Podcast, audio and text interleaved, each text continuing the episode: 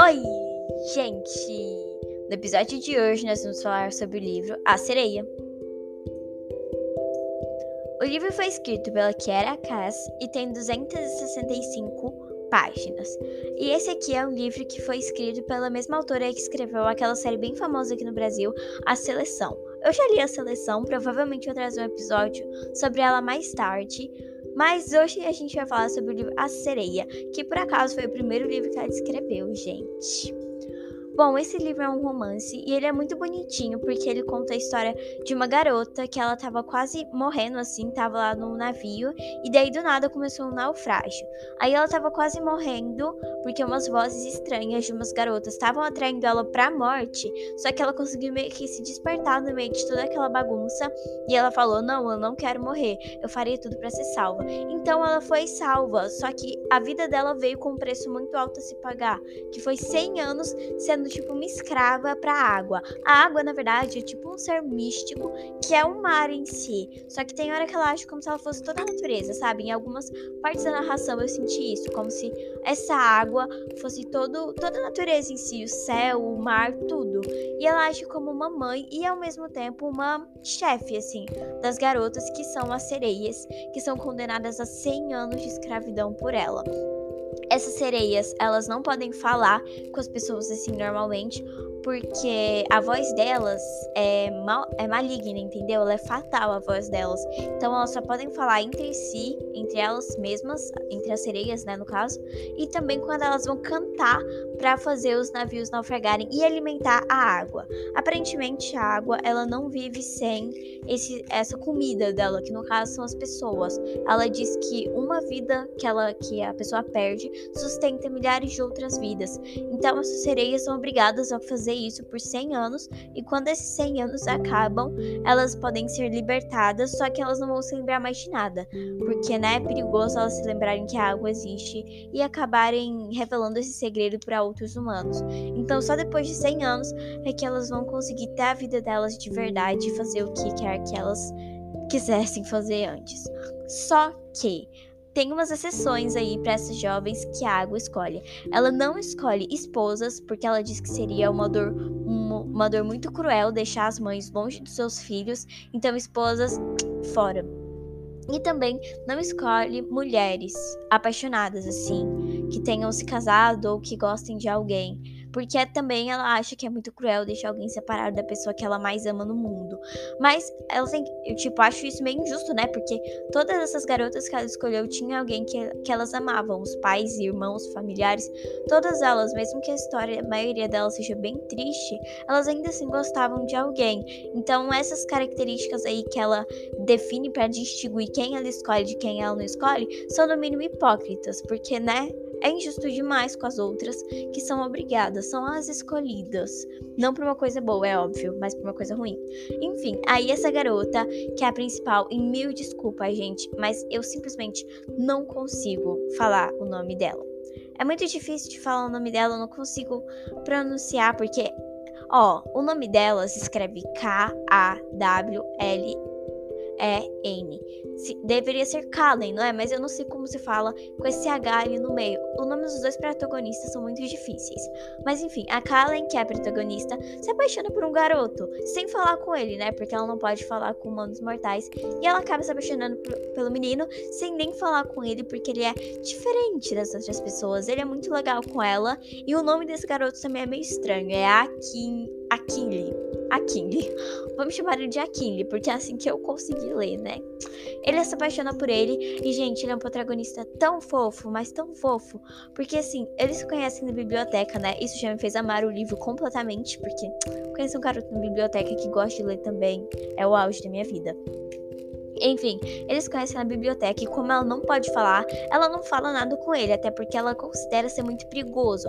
Ela era sereia certinha, sabe? Do tipo, nunca quebra as regras. E ele mesmo assim continua falando com ela como se nada tivesse acontecendo, como se ela estivesse respondendo ele. E eu achei isso tão incrível, porque o livro todo é tão fofo, mas ao mesmo tempo é tão uh, dá raiva, dá medo do que vai acontecer, se você vai terminar chorando, se você vai terminar rindo, se vai ter um felizes para sempre ou não. Eu li esse livro porque eu queria sair muito dessa vibe de fantasia. Na última semana, eu li todos os livros de Percy Jackson, um seguido do outro. Eu terminava um e já começava a ler o outro. Então, esse livro foi meio que pra sair dessa vibe de fantasia e ler um romancezinho que você consegue ler em um dia e é mais leve e clichê. Porém, não esperava que essa história fosse tão complexa. Eu já li a seleção, como eu já disse, só que eu só li o primeiro. E Kiera Class, ela escreve de um jeito muito complexo, entende? As histórias dela, você entra esperando um romance super clichê, mas tem alguns elementos tão diferentes que você não esperava ver ali, que tornam essa história muito mais divertida e muito melhor do que você esperava que fosse. Então esse livro não é exatamente um romance clichê para ler em um dia, como eu esperava que ele fosse, mas isso não quer dizer que ele não é muito bom, ele é incrível, gente. E na minha opinião, é melhor que a seleção. Eu me apaixonei muito, muito por essa história de um jeito que eu não me apaixonei pela seleção. Talvez porque eu só tenha lido o primeiro livro, né? Mas enfim, eu não curti muito e eu também não queria voltar a ler essa autora. Eu acabei achando esse livro no TikTok, se eu não me engano. Eu vi algum vídeo falando sobre o Medite dele e eu, e eu me encantei pelo nome do personagem principal. Sim, e por uma fan art que, que fizeram do garoto. E eu pensei, opa, preciso ler esse livro. Esse gato tá lindo, gostei. E daí foi, e eu li o livro, né? Comprei e li o livro. E é incrível, gente. Eu recomendo super que vocês leiam, especialmente se você já gostou da escrita da Kiara Cass. Eu amei esse, e por mais que tenham falado que não é a obra-prima dela, porque a obra-prima dela é a seleção, né? Eu achei muito melhor que a seleção. Para mim é muito mais legal e é incrível. Eu amo Kiara Cass. Ah, e gente, uma coisa que eu também amei muito nesse livro, e não tem nada a ver com a história. Eu não sei se são todas as edições que tem isso, mas essa edição aqui que eu li, né, tem um recadinho que ela manda especificamente para os leitores brasileiros dela. E eu me senti muito amada nesse recadinho, sério, porque ela foi tão bonitinha. Ai, na primeira página tem o recadinho que ela manda, ela escreve uma página inteira falando. E eu vou ler uma partezinha aqui para vocês que eu achei muito interessante. Então, Abre aspas. Olá, meus leitores brasileiros. Em primeiro lugar, queria agradecer demais pelo apoio ao longo dos anos com a série A Seleção. Vocês estão entre os meus leitores mais empolgados e animados, e a generosidade de vocês sempre me impressiona. Sou grata para sempre. Em segundo lugar, quero agradecer por terem decidido ler A Sereia. Sempre fico assustada ao lançar um projeto novo, mas espero que vocês curtam esse livro tanto quanto curtiram os outros. Fecha aspas. Não é só isso, tá? Que é esse recadinho para os leitores brasileiros, tem muito mais coisa aqui. Só que essa parte eu achei muito fofa e eu amei ela ter consideração pelos leitores brasileiros, porque a gente foi um dos públicos que mais deu valor assim à seleção. Gente, tem muito meme de a seleção no Pinterest e no Instagram, vocês não têm ideia. Memes brasileiros. Tem um monte de gente que ama tanto esse livro e eu fico tão feliz ao ver que a autora reconhece isso e eu me senti adorável. Tá lendo esse livro, eu me senti importante lendo esse recadinho.